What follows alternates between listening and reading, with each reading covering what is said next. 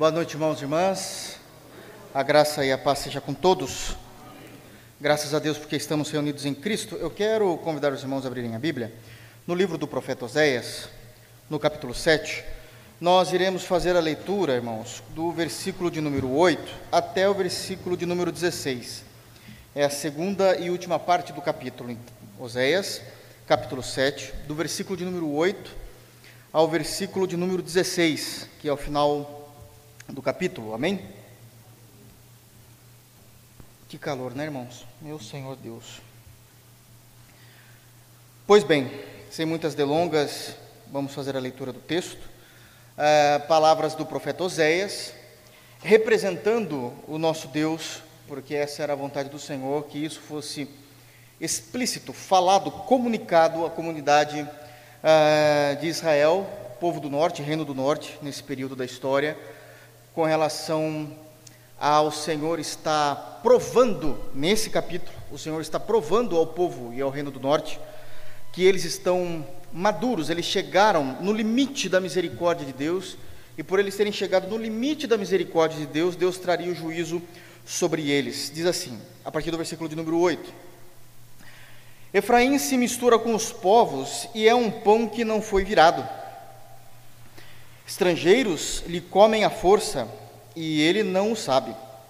Também as cãs já se espalham sobre ele e ele não o sabe. A soberba de Israel abertamente o acusa, todavia, não voltam para o Senhor, seu Deus, nem o buscam em tudo isto. Porque Efraim é como uma pomba enganada, sem entendimento. Chamam o Egito e vão para a Síria quando forem sobre eles, estenderei a minha rede, e como aves do céu os farei descer. Castigá-los-ei, segundo o que eles têm ouvido na sua congregação. Ai deles, porque fugiram de mim, destruição sobre eles, porque se rebelaram contra mim. Eu os rimiria, mas eles falaram mentiras contra mim. Não clamam a mim de coração, mas dão uivos nas suas camas para o trigo e para o vinho se ajuntam, mas contra mim se rebelam. Adestrei e fortaleci os seus braços, no entanto, maquinam contra mim. Eles voltam, mas não para o Altíssimo. Fizeram-se como um arco enganoso. Caem a espada os seus príncipes, por causa da insolência da sua língua. Este será o seu escárnio na terra do Egito. Amém? Vamos orar? Deus, tu és um Senhor supremo. E como igreja, confessamos, sabemos que não há nenhum outro Deus além de ti. Obrigado, Pai, porque o Senhor revelou o teu santo evangelho a nós. Obrigado porque de uma forma maravilhosa e sem muito entendermos, o Senhor nos elegeu antes da fundação do mundo. O Senhor nos atraiu à tua graça. E tudo isso porque o Senhor decidiu nos amar. E quando o Senhor nos amou, nós te amamos. Quando o Senhor se entregou, nós fomos salvos. Obrigado, Pai, porque esse amor é algo que nos constrange. Obrigado, Pai, porque temos labutado por meio do Teu Santo Espírito, aprendendo na escola da Tua palavra, a sermos parecidos com o Senhor. Nos ajuda a sermos mais parecidos. Nesse momento oramos, Senhor, pedindo o Teu poder, o poder do Teu Espírito Santo sobre toda a igreja, para que nós possamos expor, Pai, com temor, com santidade, com sabedoria, com uma exegese perfeita aquilo que o texto diz.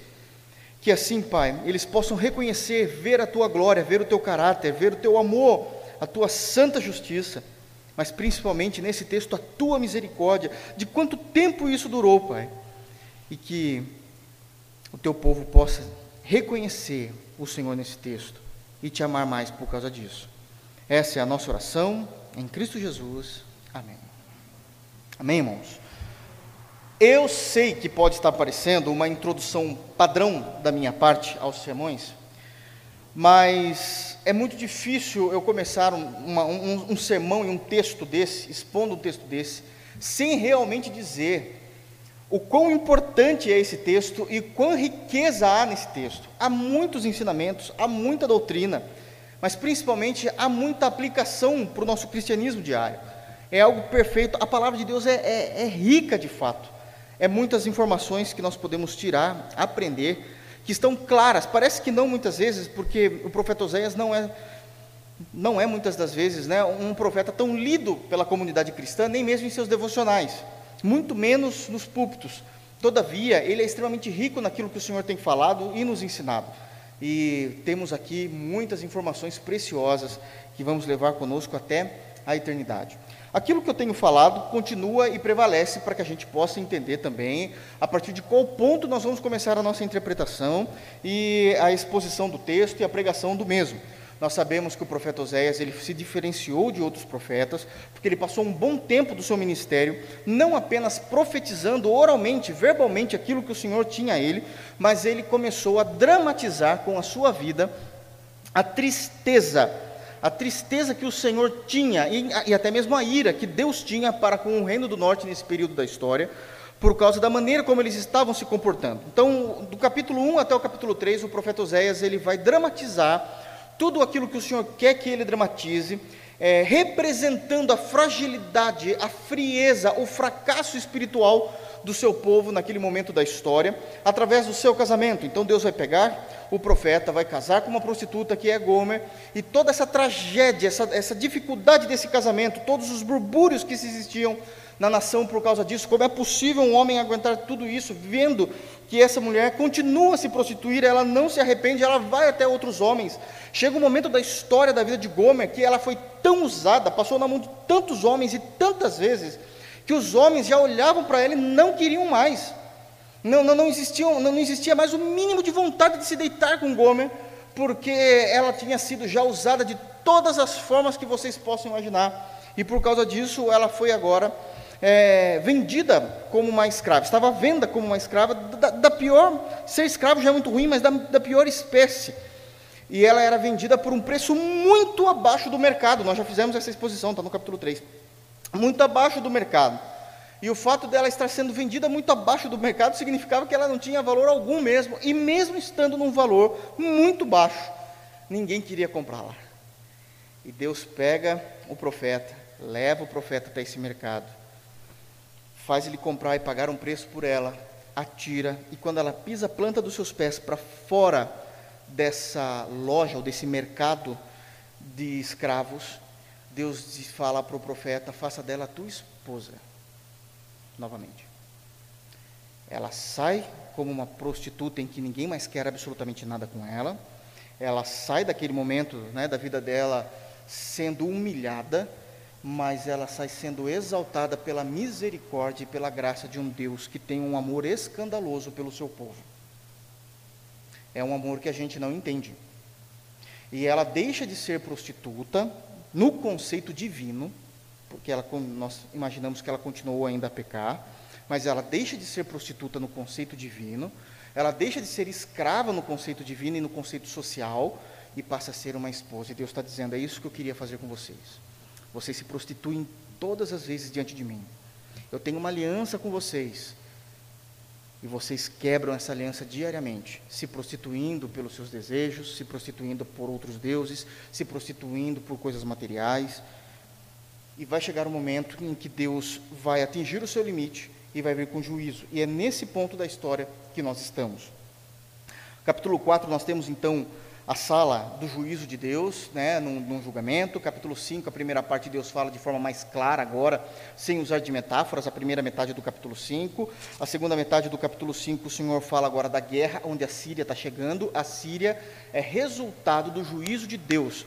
E a Síria vai destruir o reino do norte. O reino do norte nunca mais vai voltar a existir. Não existe o reino do norte. Nós estamos aqui diante das últimos, dos últimos dias do reino do norte. Então a Síria está chegando ah, por causa desse medo, é despertado ah, um movimento, e isso precisa ficar muito claro no capítulo 6, é um movimento, não um avivamento.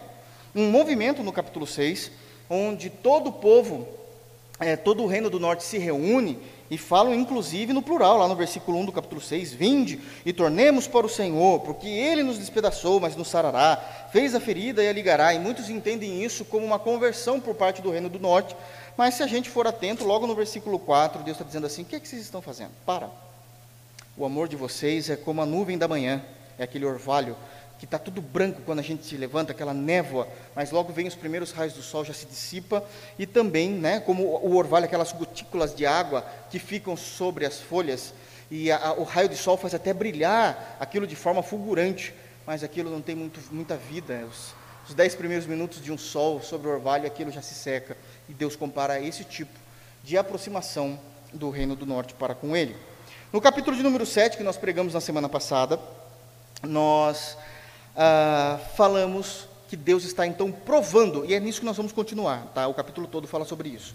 Deus está provando porque é que ele vai destruir e trazer juízo e a prova é que eles chegaram no limite da misericórdia de Deus. Nós, na semana passada nós aproveitamos até para falar um pouco dessa teologia, como isso funciona, aonde que nós temos esses textos das Escrituras. Vimos que Paulo usou isso em Tessalonicenses, Jesus usou isso no Evangelho de Mateus. Nós falamos e vamos falar novamente quando chegar na exposição de Mateus.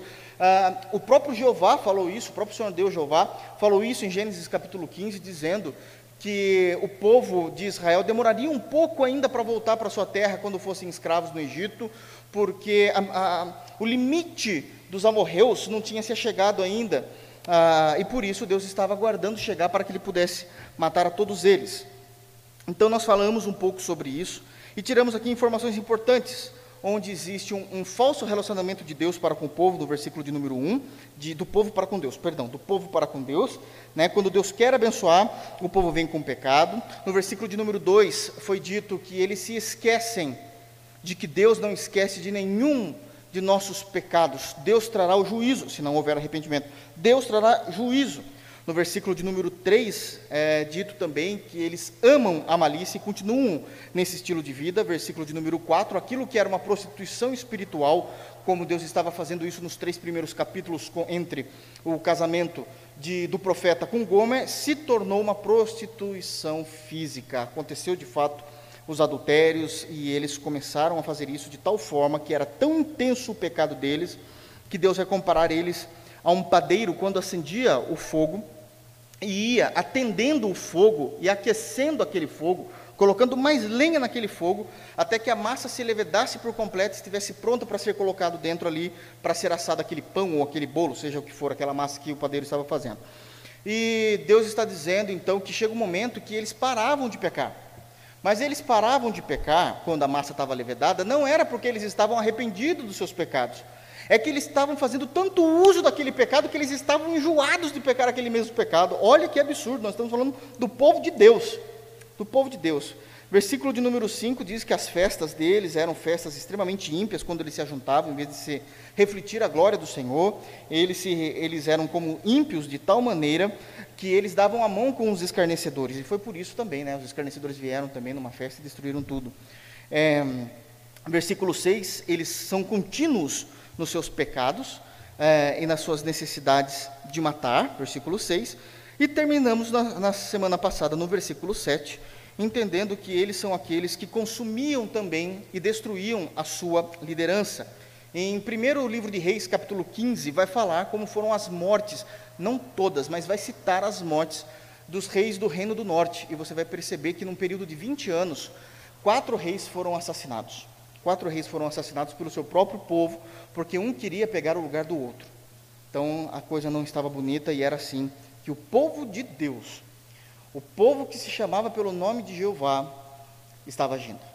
Então isso é para nos ensinar, para nos demonstrar que se nós não observarmos os mandamentos e os estatutos, se nós não tivermos as nossas atividades espirituais em dia, nós podemos ser como eles. Com, com certeza nós podemos ser como eles. Amém, irmãos? Vamos lá? Dito isso, versículo de número 8. O que é que está acontecendo? Ah, o cenário é o mesmo. Ele, ah, o Senhor ainda está provando essa compreensão de que eles já estão maduros, já chegaram no limite para receberem o seu juízo. Mas agora, a partir do versículo 8 até o versículo de número 10, do versículo de número 8 até o versículo de número 10, o Senhor vai usar agora uma metáfora mais doméstica. Ele vai voltar a falar numa, metáfora doméstica para exemplificar uh, e apontar, acusar o que eles estavam cometendo.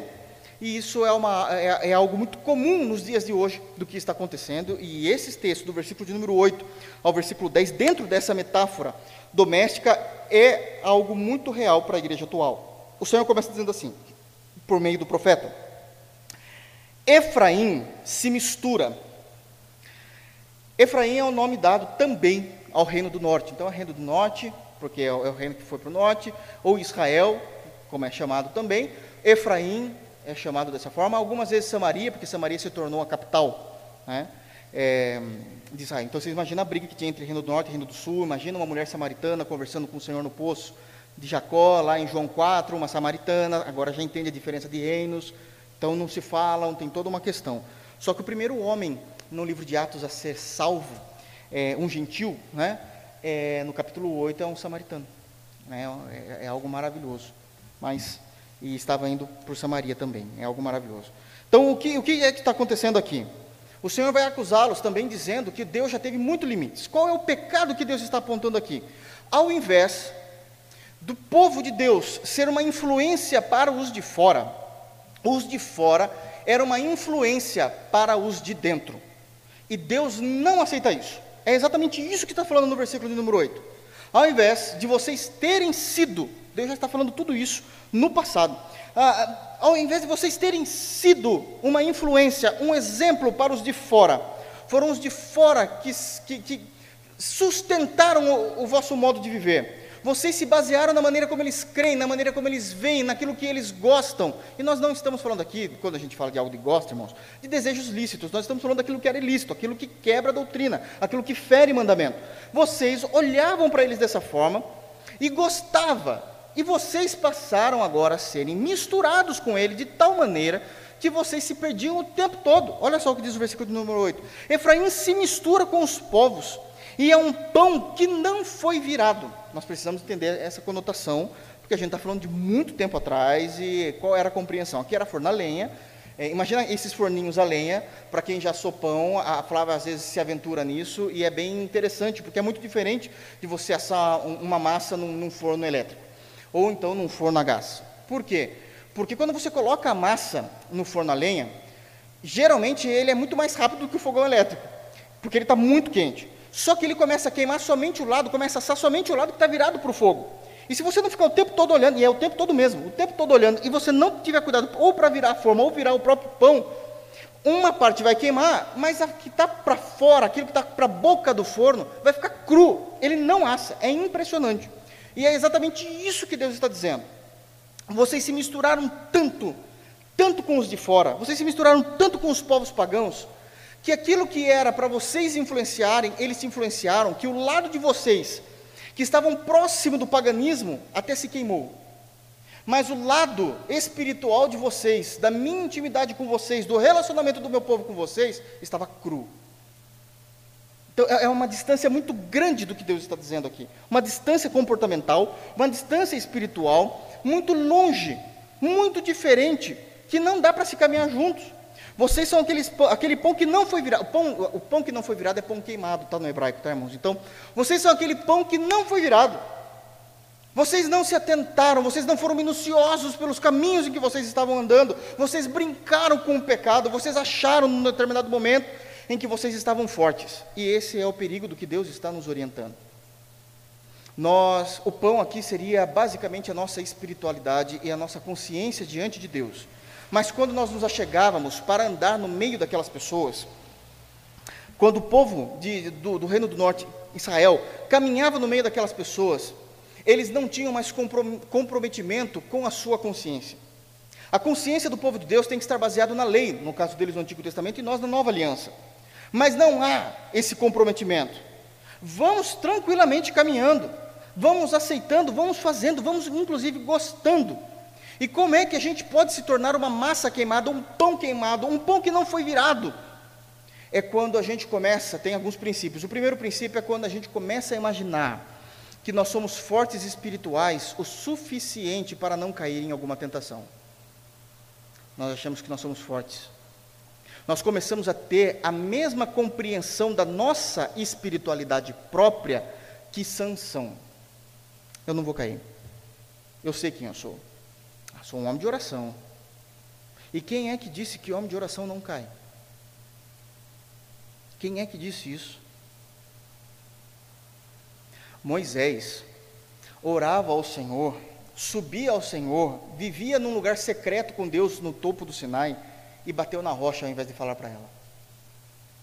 Porque a gente desliza os nossos pés, irmãos. Nós deslizamos os nossos pés. Um dos motivos pelo qual o povo de Israel se tornou um pão não virado, um pão queimado, é porque o reino do norte começou a entender que eles eram soberanos sem Deus. E isso já aconteceu quando eles romperam a dinastia davídica. Deus falou que o trono de Davi sempre iria subsistir, até Cristo.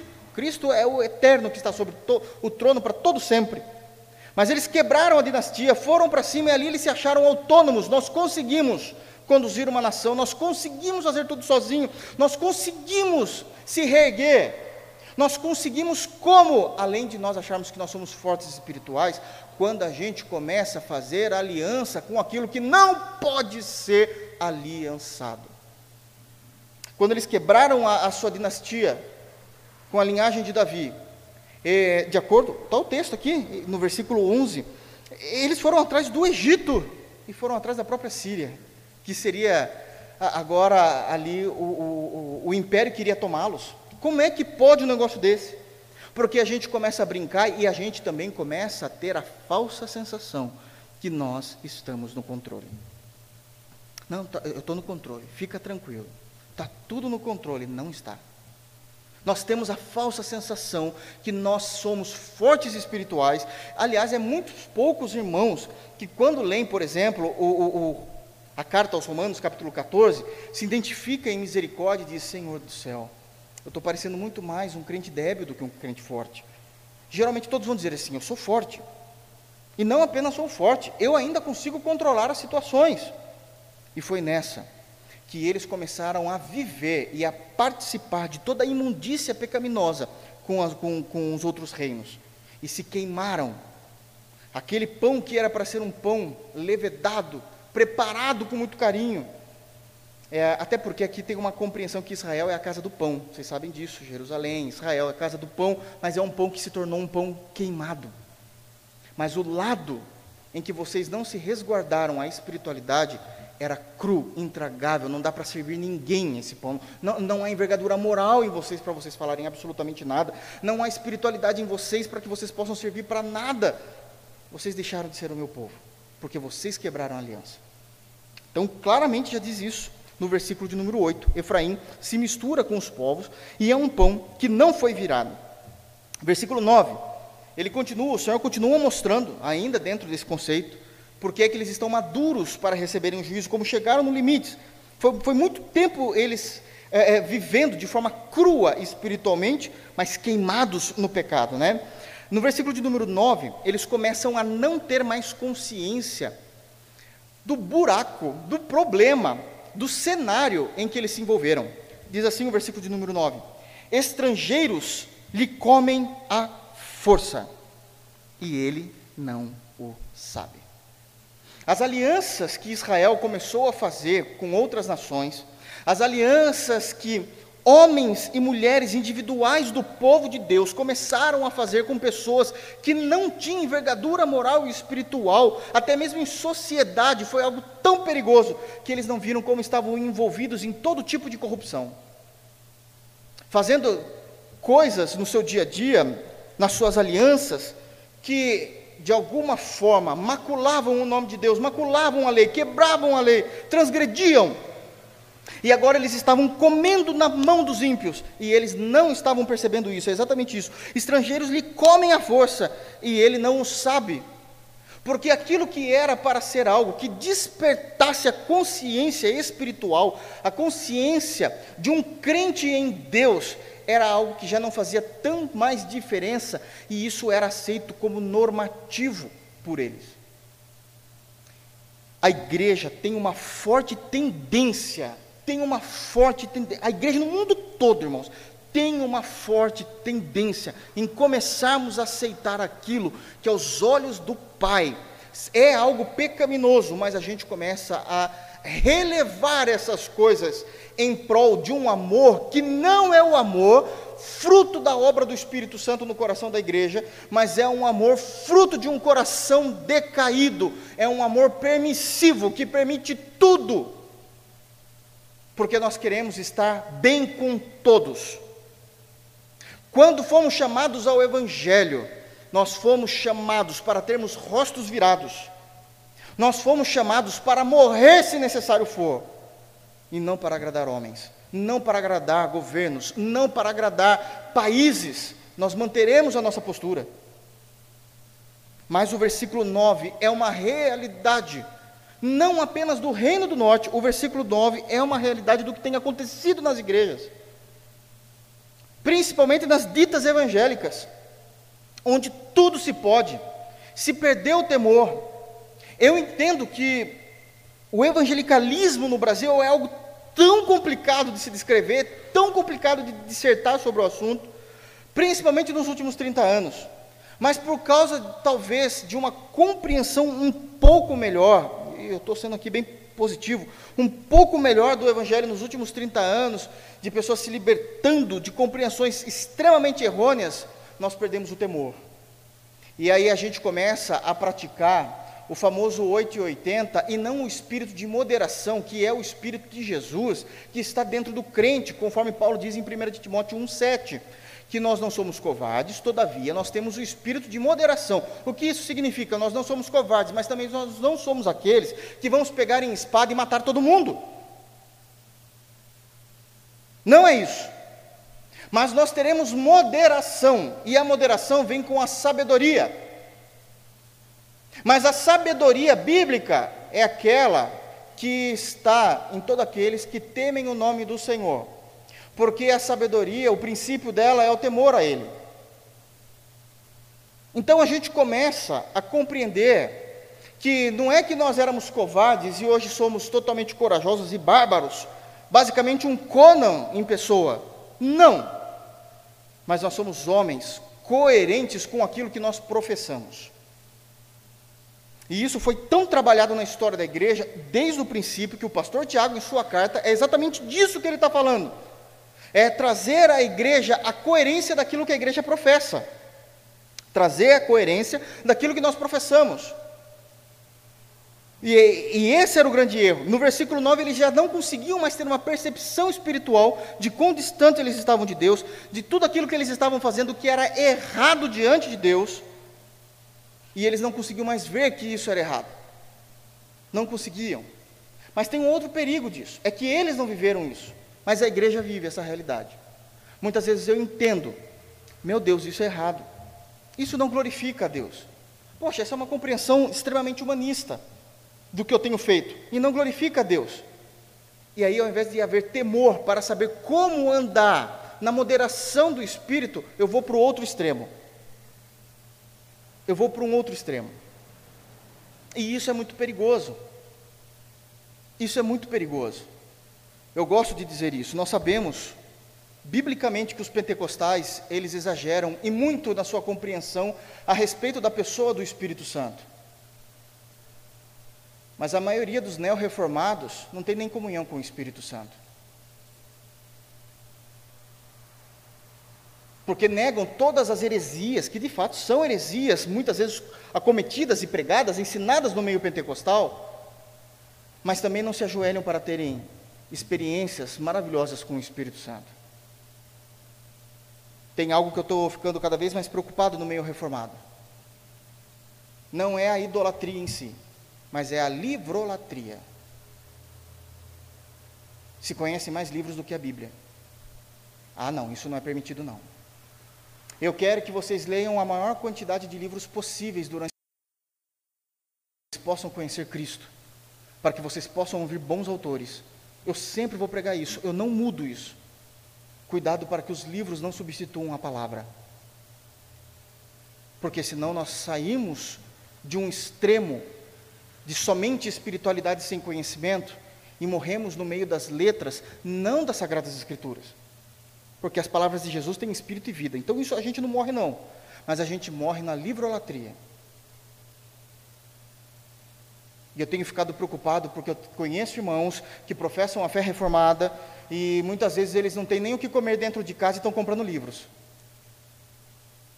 A casa nem está terminada e o dinheiro que eles poderiam estar usando para concluir aquilo para a família deles, eles estão comprando livros.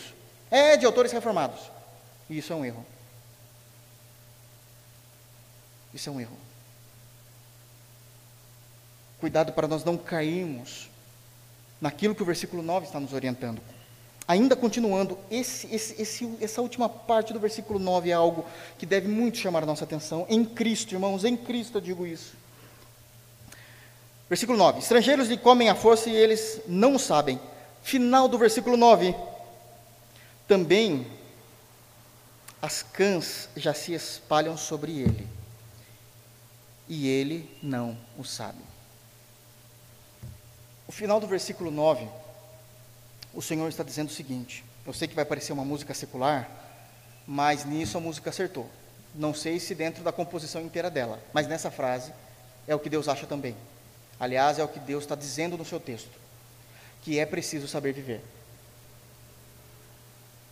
É preciso saber viver. Porque nem isso o reino do norte estava fazendo. Deus está dizendo que as cãs, cãs são cabelos brancos que os cabelos brancos já estão aparecendo na cabeça da maioria das pessoas do Reino do Norte. Mas eles ainda acham que tem toda uma vida pela frente. E não é assim.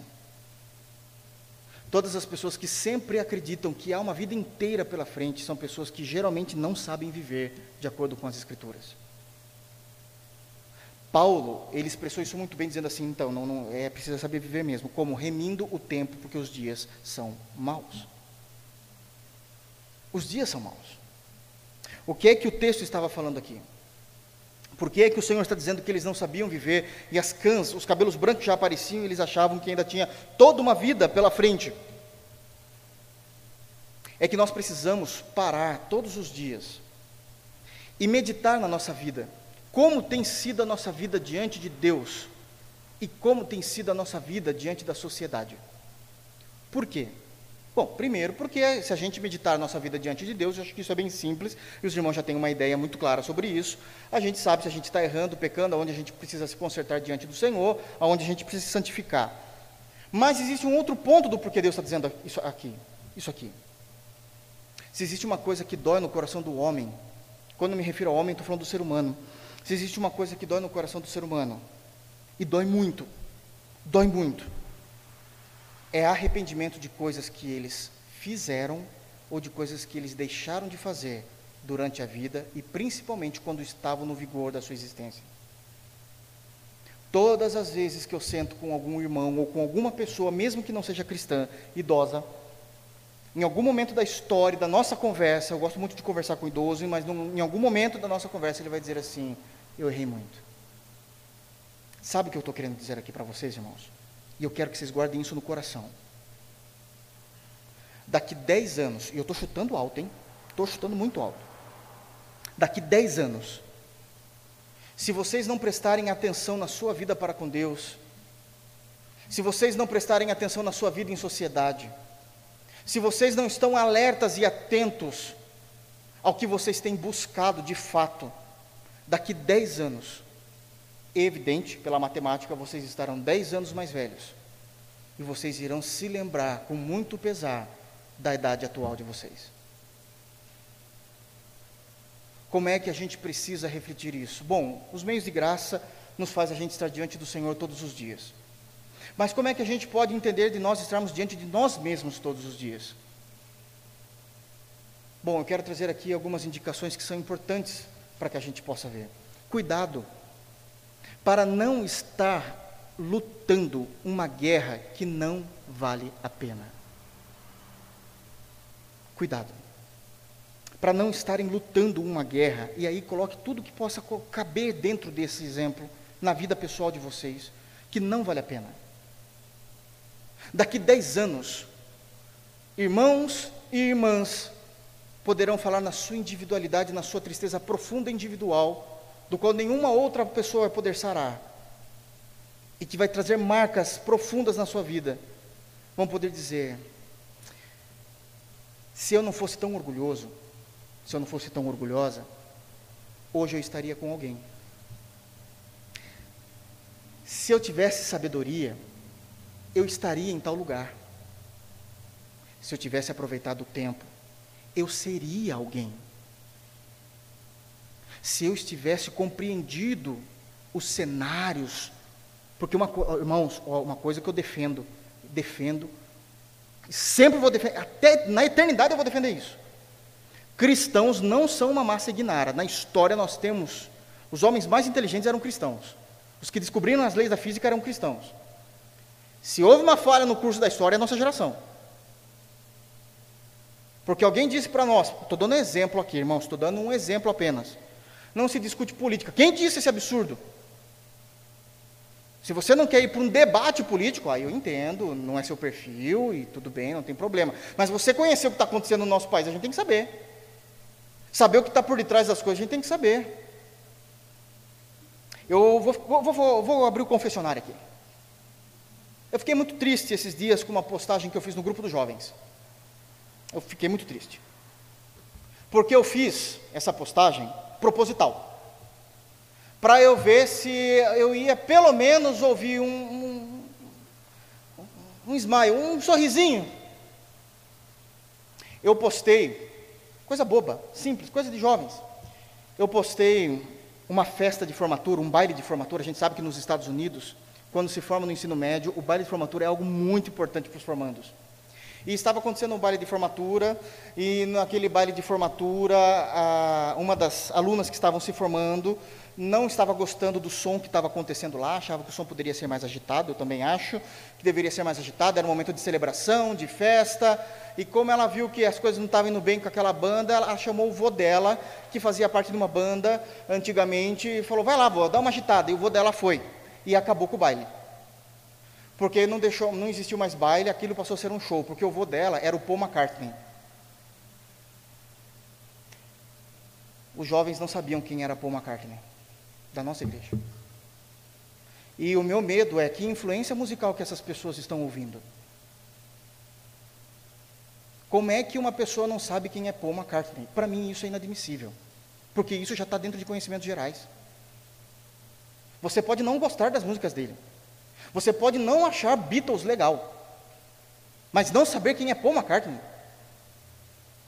Não saber quem foram as principais estrelas do soul dos anos 70 e 80. Não saber realmente qual foi a influência de Elvis Presley na história da música. Significa sim, então, que os cristãos estão sendo uma massa de guinara. E isso me preocupa. Porque os nossos jovens, é que a gente não se percebe, irmãos. Estou falando que o tempo passa rápido, a gente não percebe, irmãos. Mas quando a gente está falando de jovens, a gente está falando de quem nasceu de 2003 para frente. E essa galera não sabe nada de música. Não estou falando técnica musical, estudou música, não estou falando disso. Estou falando da história da música. E eu não estou falando para ninguém ser um mestrado em história da música, vou fazer um doutorado. Não estou falando disso também, irmãos. Eu estou falando do mínimo. Eu temo que os jovens não sabem uma única música, não sabem a beleza do que é uma Whitney Houston cantando. Mas se falar MC Brinquedo, sabe. O que é que está acontecendo com a cultura cristã? Qual as influências? Isso é muito sério. Eu estou dando um exemplo. Falando da música, poderia ser vários. Poderia ser vários exemplos. Poderia ser vários exemplos. Eu fiz uma postagem, também no grupo de jovens, hoje eu vou pegar os jovens, né? Mas isso é para todos. E eu fiz uma postagem hoje, foi hoje, da, do exército americano pra, né, e de Israel, tem que ser, né? Os melhores do mundo, desenvolvendo robôs militares para guerra, e é impressionante o que aqueles robôs estavam fazendo, ou como eles eram extremamente assertivos nas suas missões. E eu brinquei, falei assim, pessoal, daí eu brinquei com medo. Eu já brinquei com medo. Pessoal, será que a Skynet está virando realidade? Aí eu abri o parênteses e falei assim, pelo amor de Deus, digam que vocês sabem o que é Skynet. Não sabiam. Porque a turma só está assistindo Marvel e nunca assistindo Exterminador do Futuro. Porque nem aquilo que é cult as pessoas sabem mais o que é. Me desculpe, irmãos. Nós somos do mundo e vivemos como cidadãos desse mundo, mesmo sendo forasteiros. O tempo está passando. Cabelos, os cabelos estão ficando brancos. Talvez de muitos de vocês ainda não. Talvez de vocês muito não.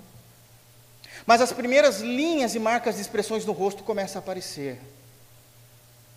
As primeiras rugas nas dobras dos dedos começam a ficar um pouco mais, com fissuras um pouco mais marcantes. Talvez a sua preocupação com a pele do seu rosto comece a ficar um pouquinho mais exigente. Sabe o que isso quer dizer? Que é preciso saber viver. Deus está dizendo isso no texto. As cães estão aparecendo e vocês vivem em pecado, vocês vivem fora de uma realidade que vocês firmaram somente para vocês. Não é isso. Não pode ser assim. Porque daqui a 10 anos, pode ser, eu quero que isso não aconteça. Eu quero que isso não aconteça em Cristo, mas pode ser que vocês olhem para trás e digam: Poxa, lá em 2020, nós estamos em 2030, mas em, 2030, em 2020, se eu tivesse tomado uma postura, se eu tivesse sido mais flexível, se eu tivesse sido mais maleável, se eu tivesse prestado mais atenção, se eu tivesse lutado guerras que valiam a pena, eu estaria feliz, eu estaria com alguém, eu seria alguém, eu estaria lá, ou eu continuaria aqui, ou eu continuaria lá, eu não sei, é muito dinâmico, mas pode ser que haja esse arrependimento e é exatamente disso que Deus está dizendo. Vocês não estão percebendo o que que as cãs já se espalham sobre a cabeça de vocês e vocês não percebem, eles não sabem. Não há mais uma vida inteira pela frente. Não há mais. E se a gente vive para a glória de Deus, isso tem que ser aproveitado de uma forma maravilhosa e esplêndida. Não dá tempo para guerrear uma guerra que não vale a pena. Viver uma vida em função de querer ganhar um debate, de querer ganhar uma posição, porque passou. Só que quando passou, aquele lugar que era para ser o seu, alguém mais esperto estava lá. E a vida daquela pessoa mudou e a sua ficou a mesma. Olha que princípio bíblico maravilhoso. Esse é um princípio que nos traz realmente muito a ser refletido. Pastor, então agora não, agora não. Tudo que a gente fazer é para a glória de Deus e dentro dos mandamentos. E encerrou o assunto, a gente é crente. Estou falando com um crente em Jesus, ok? Simples assim. Versículo de número 10. Bom, qual era o problema deles? Ao invés de eles perceberem que as cães já estavam se espalhando sobre a cabeça e eles não estavam entendendo, eles estavam exatamente naquilo que eu falei no início do, do, do versículo 9 e agora se repete no versículo de número 10 como uma prova. Ah, eles não sabem por quê? Porque a soberba de Israel abertamente os acusa. Poxa, se eles não tivessem sido assim, hein? se eles não achassem que o reino do norte era melhor do que o reino do sul, se eles não entendessem que o reino do norte, sendo autônomo, estava trazendo juízo sobre eles mesmos e que não valia a pena comprar esse tipo de guerra com Deus. Se eles entendessem que não havia necessidade de se cortar a dinastia davídica, não se pode fazer isso porque Deus falou que não era para fazer, mas eles fizeram. E aí começaram a viver a vida de acordo com os seus próprios olhos. E agora, bom, tudo isso que vocês fizeram no passado, didaticamente falando aqui 10 anos, mas não são, são 209 anos. Mas didaticamente, ah, esses 10 anos que a gente comentou aqui, agora tem arrependimento, porque Deus vai vir com juízo. Deus vai vir com juízo. Todavia, eles não se voltaram para o Senhor, seu Deus, nem o buscam em tudo isso.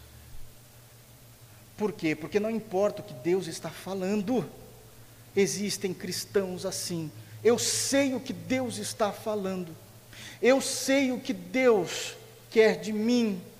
Não foram uma, duas, não foram, Deus sabe, três vezes que eu fui fazer atendimento pastoral e quando eu abri as escrituras, crentes olhavam para mim e diziam: Pastor, não me fale de Bíblia, eu já sei o que o senhor vai me falar. Pois é, irmão, então está mais fácil. Não, porque eu não vou fazer. Vai ser do meu jeito. Não, mas as Escrituras dizem: Eu vou fazer. Então eu vou precisar te repreender. Com disciplina. E se você não se arrepender, levarei você à igreja. E aí, eles falavam: Tá bom, pastor. Eu entendo. Mas era mentira. Era só para não serem expostos na comunidade. E como pastor, eu tenho que acreditar no que a pessoa está falando. A pessoa está falando que não vai fazer. Eu estou mostrando. E ela fala: Não, a Bíblia, eu sei o que a Bíblia diz, conheço, conheço no grego, no aramaico, conheço até na língua dos anjos. Mas eu não vou fazer. Então eu vou ter que levar a disciplina. Então não. Porque eu prefiro estar em débito com Deus do que ser exposto para a igreja. Meu Deus do céu. Que cristianismo.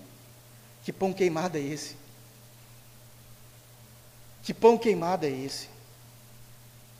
Percebam a seriedade do que o Senhor Deus está trazendo, a nossa compreensão, para que a gente não venha cair nos mesmos erros.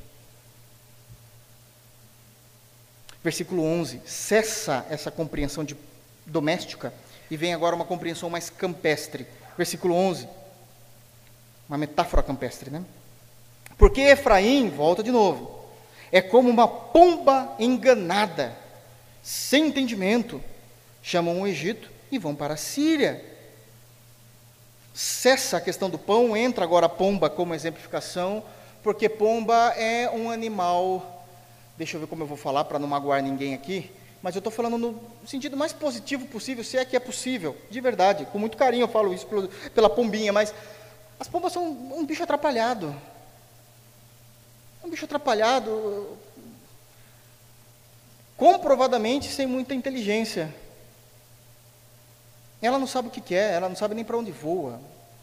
Para pomba não importa se é verão, se é sul, ela está lá no centro da cidade. É sério, é isso que Deus está nos chamando. A gente não sabe pra, muitas vezes para onde a gente está indo, está dizendo exatamente isso aqui, ó, é uma pomba perdida, sem entendimento. Pomba voa, mas ela Irmãos, eu estou falando isso não é para vocês darem risada, não. Eu, tô, é, é, eu tenho muito medo de, de, pecar contra Deus no meio do sermão, porque vocês acharem que eu estou brincando. Não é sério. A pomba voa, mas ao invés dela voar, ela prefere atravessar a rua andando. E quando ela está no meio da rua, ela vê um carro, ao invés dela continuar, porque ela já andou metade, ela volta. Você fala, meu Deus do céu.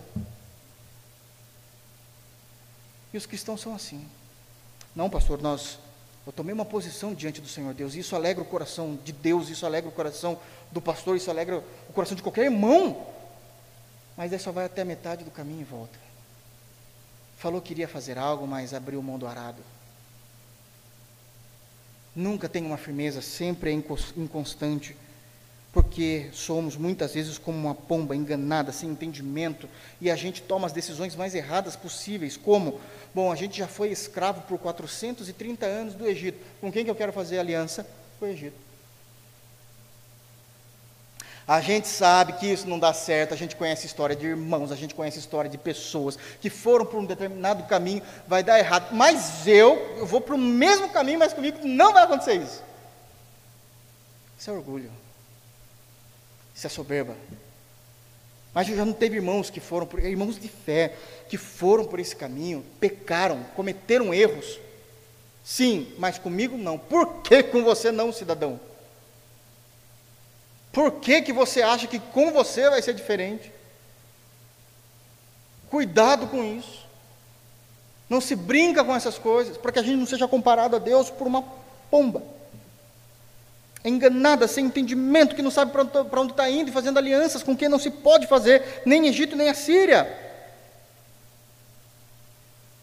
Mas mesmo assim, às vezes a gente quer fazer. Bom, se a gente for fazer, Deus tem uma resposta a isso. Versículo 12 é dito que, já que muitas vezes nós queremos ser teimosos, ah, o reino do norte ele passou a ser alvo do castigo de Deus e não da bênção de Deus. Era para ser o contrário, era Israel mas passou a ser alvo, passou a ser alvo do castigo de Deus e não da bênção. Veja lá o versículo 12.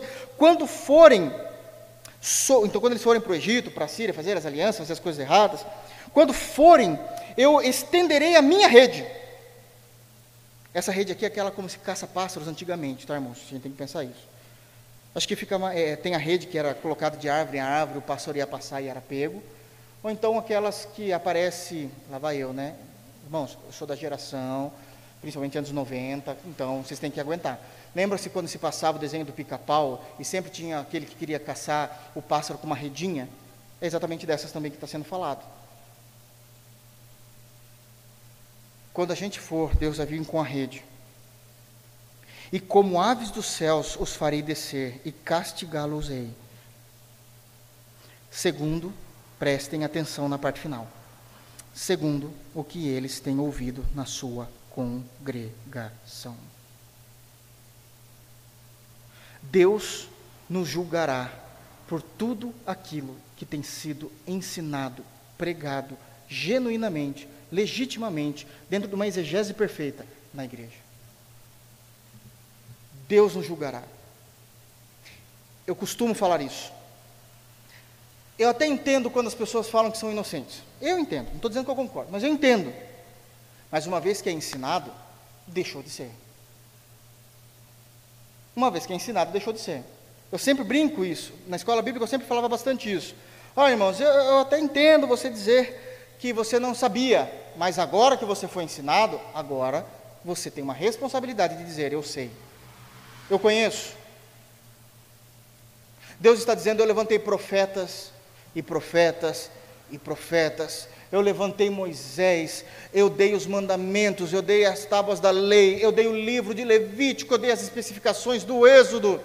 Eu falei como que eu queria que fosse o meu povo em números, destruir toda uma geração porque não foram. Com vocês vão ser diferente? Não, não vai. Não vai ser. Porque eu julgarei de acordo com aquilo que vocês têm aprendido, ouvido na congregação. Então, ao invés de Israel ter sido um alvo da bênção de Deus, foi do castigo de Deus.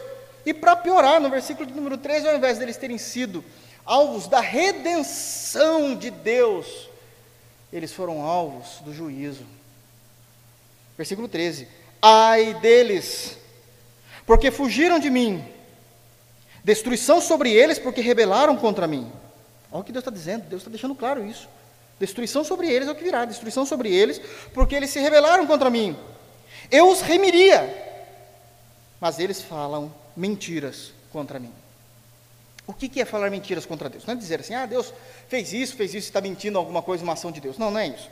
Ah, quando dizem que o povo de Deus eles falam, falam mentiras contra Deus, é porque estão fazendo coisas como se fossem inocentes e Deus não os tivesse ensinado, seja por meio da palavra, seja por meio das pregações, seja por meio dos recursos em que o Espírito Santo, que na história da igreja, o Senhor Deus usou ah, mas eu não sabia. Isso não é resposta, porque por mais que não existisse um pastor que fosse aferido nas Escrituras, ainda estava lá nas Escrituras. Ainda estava lá escrito.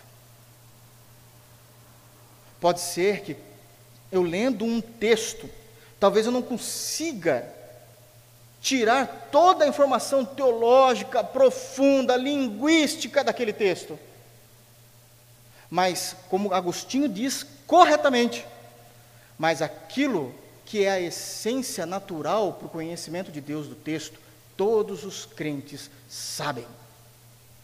Porque todos os crentes são dirigidos pelo Espírito e o homem espiritual discernem as coisas de Deus espiritualmente.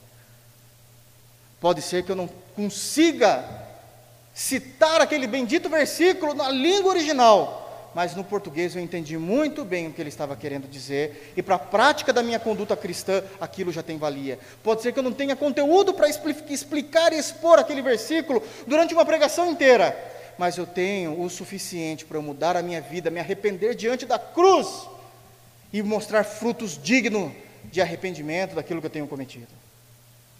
E isso muda tudo. Isso muda tudo. E é exatamente isso que ele está dizendo no versículo de número 13. Versículo de número 14.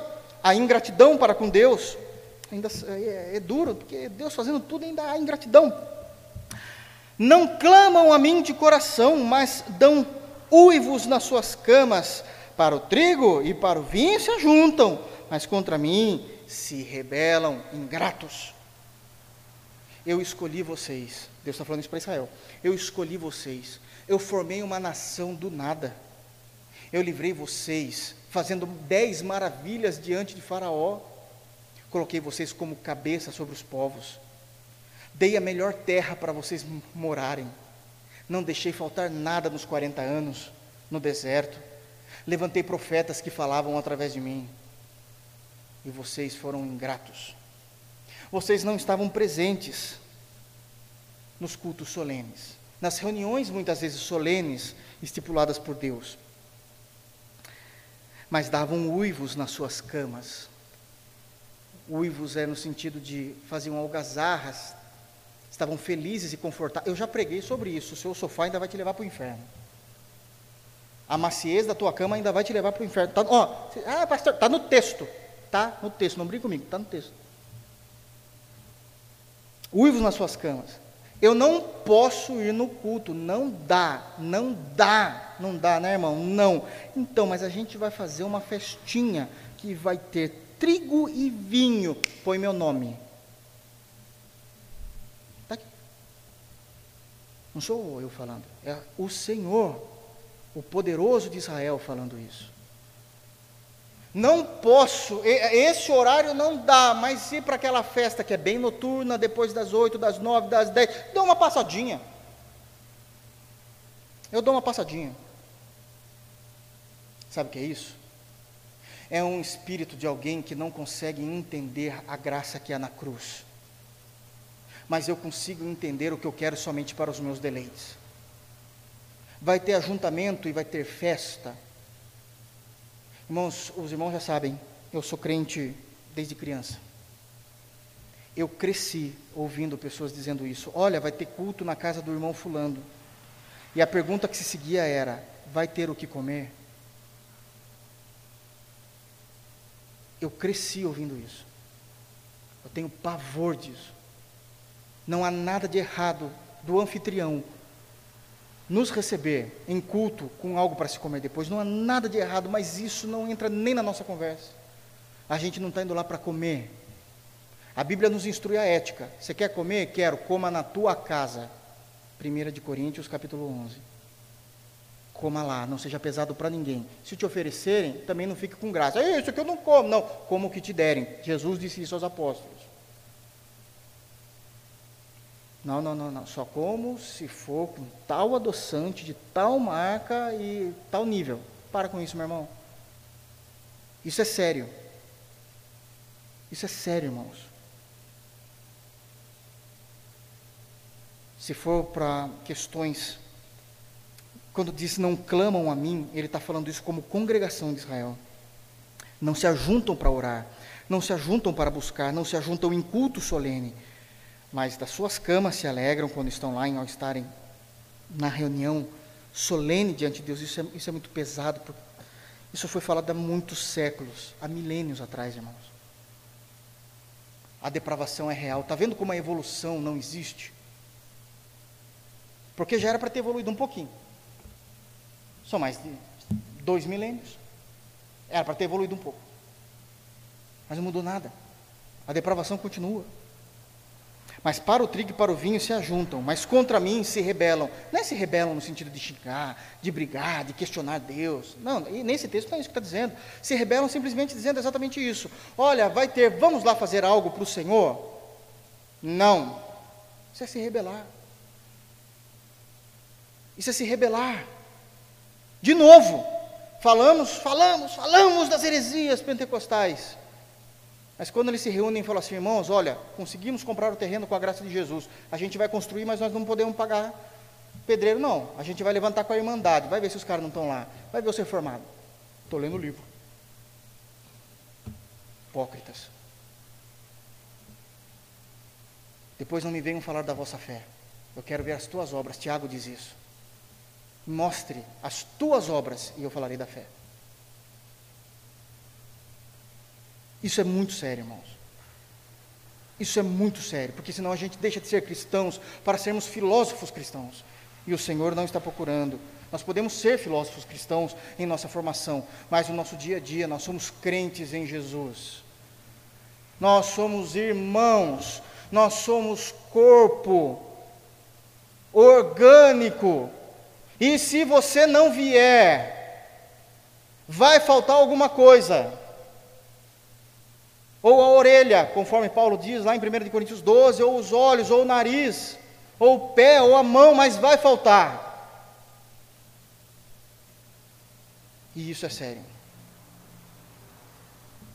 Versículo de número 15. vai mostrar a insistência de Deus para com o seu povo antes de vir o juízo. Adestrei e fortaleci os seus braços. Poderia ser assim o versículo. Adestrei e fortaleci os seus braços a Israel, porque ele está falando para Israel, né? No entanto, vocês só maquinam contra mim. Maquinar contra mim não é querer uma guerra objetiva, consciente contra Deus. Isso é uma loucura. Ninguém faz isso. Só os ímpios mesmo. Mas quando eles estavam dizendo isso, quando o Senhor estava dizendo isso para o povo de Israel, está dizendo o seguinte: eu adestrei, eu os capacitei, eu dei habilidades, e vocês usam tudo isso, não no reino, mas longe dele, para outros fins.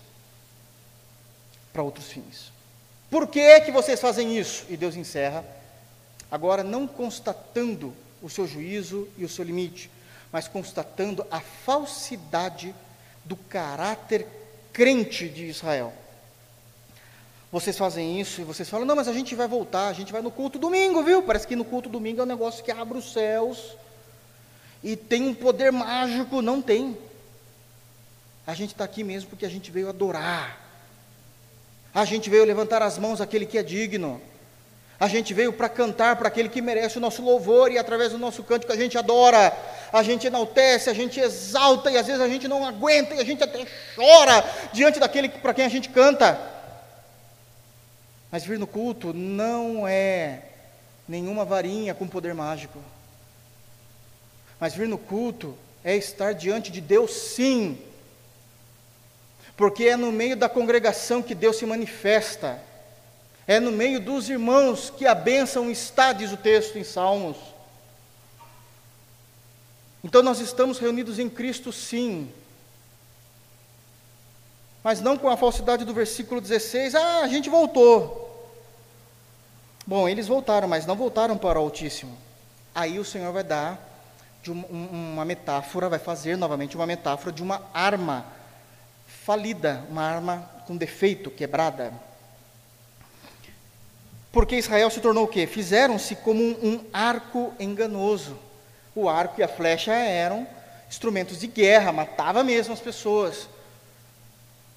E as pessoas diziam: Ó, oh, toma aqui, oh, conta comigo, pode contar mesmo? Pode. A primeira vez que eu posso pegar, algum irmão vai precisar pegar o teu arco, que é você como um recurso. E ele puxa a flecha, estoura a corda. Ou ele não está bem alinhado, a flecha vai para tudo quanto é lugar, e eu e a gente não vai realizar o trabalho, porque era um arco enganoso, era um arco, uma arma com defeito. Caíram a espada os seus príncipes, isso, isso aconteceu. A Assíria veio, e todo o governo do reino do norte foi sucumbido, foram mortos, por causa da insolência da sua língua. Eu posso, eu faço, eu consigo, eu estou no controle, deixa comigo, sou assim com Deus por causa da insolência da sua língua, todos eles caíram. E isso se tornou, de acordo com o texto, este será o seu escárnio na terra do Egito, embora eles foram para a Síria, lá no Egito, a distância é muito grande no mapa, ainda a fama deles foi tão negativa que lá no Egito, Egito é África, eles ficaram conhecidos e eram comentados como chacota do que o Deus de Israel tinha feito para o seu próprio povo. A vergonha foi enorme. E nunca mais se levantaram. Que Deus tenha misericórdia. Porque vocês perceberam quantos princípios nós temos nesse texto para a gente viver bem a nossa vida cristã? Que assim seja.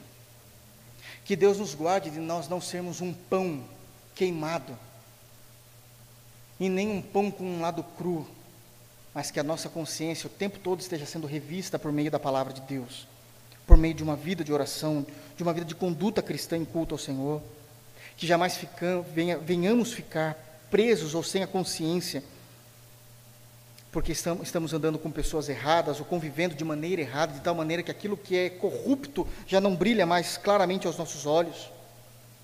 Que a gente saiba viver bem, irmãos, em nome de Jesus, porque as cães já estão chegando. As cães já estão se chegando. As dores vão começar a aparecer, a pele vai começar a enrugar, os dedos vão começar a ficar e mostrar cada vez mais que já não há mais uma vida para frente e é preciso saber viver. Cuidado com a soberba, lute guerras que valem a pena.